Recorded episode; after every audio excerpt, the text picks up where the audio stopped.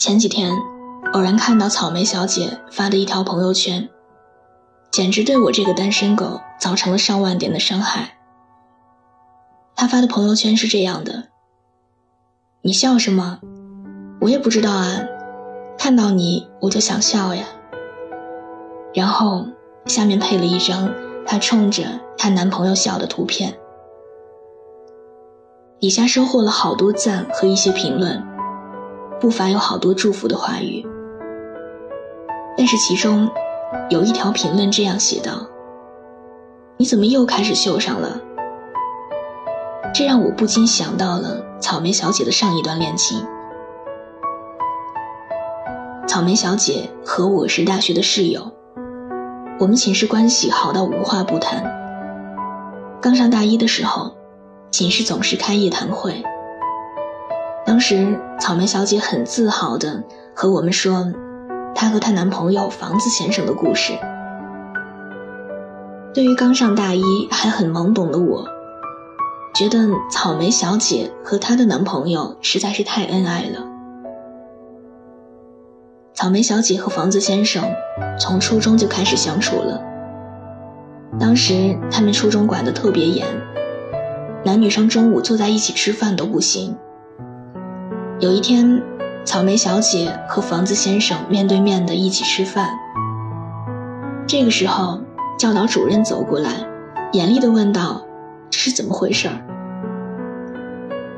房子先生立马回答：“是在向学姐请教，有一些不懂的问题问问学姐。”房子先生由于打篮球受伤而休学了一年。教导主任点点头。然后让房子先生请教完以后，马上分开。初中时候的恋情总是会受到好多的约束，有父母的管教、老师的管教，还有学校的管教等等。好在草莓小姐和房子先生的恋情没有被父母、老师他们发现，只有好朋友知道他们的感情。进入高中以后。草莓小姐开始住校，而第二年，房子先生也考入了草莓小姐的学校。高中生活和初中生活相比，多了课业的负担，但是这并没有阻止房子先生和草莓小姐的爱情生根。在草莓小姐过生日的那天，房子先生买了好多的礼花。三月份的那个晚上。草莓小姐欣赏了夜空中最璀璨的礼花，整个宿舍楼都沸腾了起来。学校的教导主任跑过来要抓住是谁放的礼花，房子先生当然早就跑得无影无踪了。作为双鱼座的草莓小姐，早就被感动得泪如雨下。时光匆匆，草莓小姐进入了高三。虽然在同一个学校，但是由于学业压力，两个人不能时常见面。可是总是会经常互相鼓励，互吐心事。这之后，就是高考，进入大学。我听着草莓小姐幸福的和我说着她和房子先生的故事。虽然会有吵架，但依旧会和好如初。第二年，房子先生高考，和草莓小姐考到了不同的城市，两个人开始了异地恋。当兵一直都是房子先生的心愿，在没有和草莓小姐商量的情况下，房子先生报了大学的当志愿兵。然后他的父母托人找关系，房子先生如愿的去当了兵。草莓小姐虽然生气。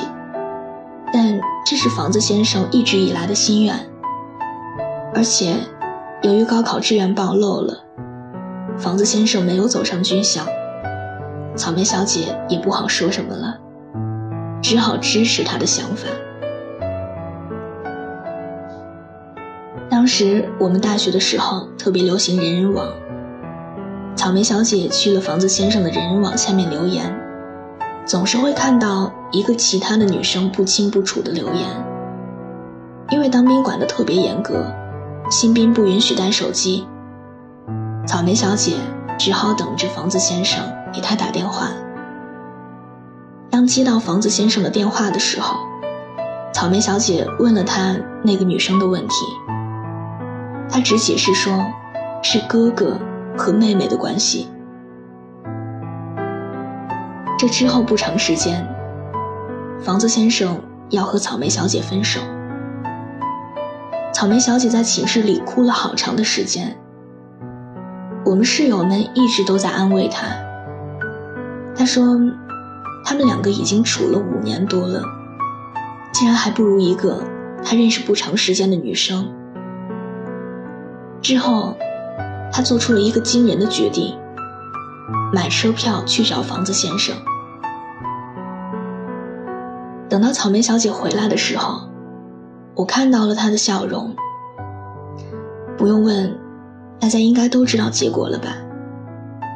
她跟我们说，她和房子先生聊了一宿，最后，房子先生说不再和那个女生有联系了。他们五年多的感情不是白处的。在这之后，两个人又经历了一年多的异地恋。大四上学期实习的时候，草莓小姐去了帝都实习。某天晚上，我突然看见她发了朋友圈，大致就是：“她比许静幸运多了，还好没走到结婚的地步。”我马上微信询问她发生了什么事情。他说：“原来房子先生一直和那个女生有联系，他累了，也不想再追回了。”草莓小姐的心里一定是特别难过的，毕竟已经经历了七年多的感情，没有从校服到婚纱，一定是她最大的遗憾。大四下学期。我们四个人一起去了厦门，录了毕业之旅。这之后，寝室的四个人毕业以后都去了四个不同的城市打拼。草莓小姐去了最南方，离我最远的地方。每次我看到草莓小姐的朋友圈，都充满着正能量。工作、旅游、学钢琴、烘焙，她一直按照自己的想法。过着自己想要的生活。前一阵，她去相亲，和现在的男朋友一见钟情。我不禁为她感到高兴。世界上最美好的一种感情，就是两情相悦，心有灵犀。你爱我，而我也正好爱着你。如果你问我，现在房子先生怎么样？我不知道，我只知道，草莓小姐这样的好姑娘，一定是值得拥有比房子先生更好的。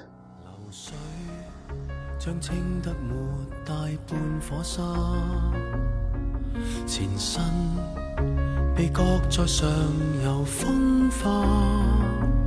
但那天经过那条堤坝，斜阳又反照闪一下，遇上一朵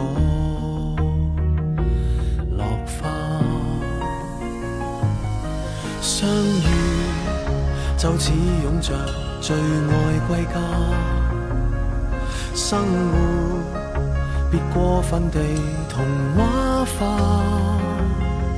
故事。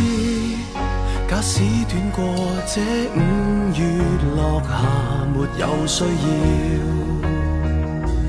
惊诧。流水很清楚释化这个责任，真的身份不过送运。这趟旅行若算开心，亦是无负这一生。水点蒸发变做白云，花瓣飘落下又生根。淡淡交汇过，各不留下印。喜欢这期节目，可以把它分享到你的朋友圈。推荐给你身边的小伙伴们。另外，喜欢我喜欢我的声音，想要收听更多的晚安语音，可以在微信的公众号中搜索小写的拼音字母说晚安八二一，每天晚上九点给你讲故事，陪你入睡。微博搜索我给你的晴天，那里有更多关于我的故事。我们素未谋面，也希望可以分享到你的喜怒哀乐。我在山西，你在哪里？晚安。不用为故事下文牵挂，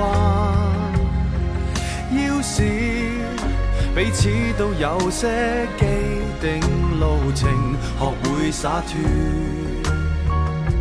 好吗？流水很清楚，释化这个责任。真的身份不过送运，这趟旅行若算开心，亦是无负这一生。水点蒸发变做白云，花瓣飘落下又生根。命运敲定了要这么发生，讲分开可否不再用含时的口吻？习惯无常才会庆幸。讲真，天涯途上谁是客山直线？怎么分？流水很清楚，释化这个责任。真的身份不过送运，这趟旅行若算开心，亦是无负这一生。水点蒸发变做白云，花瓣有三更。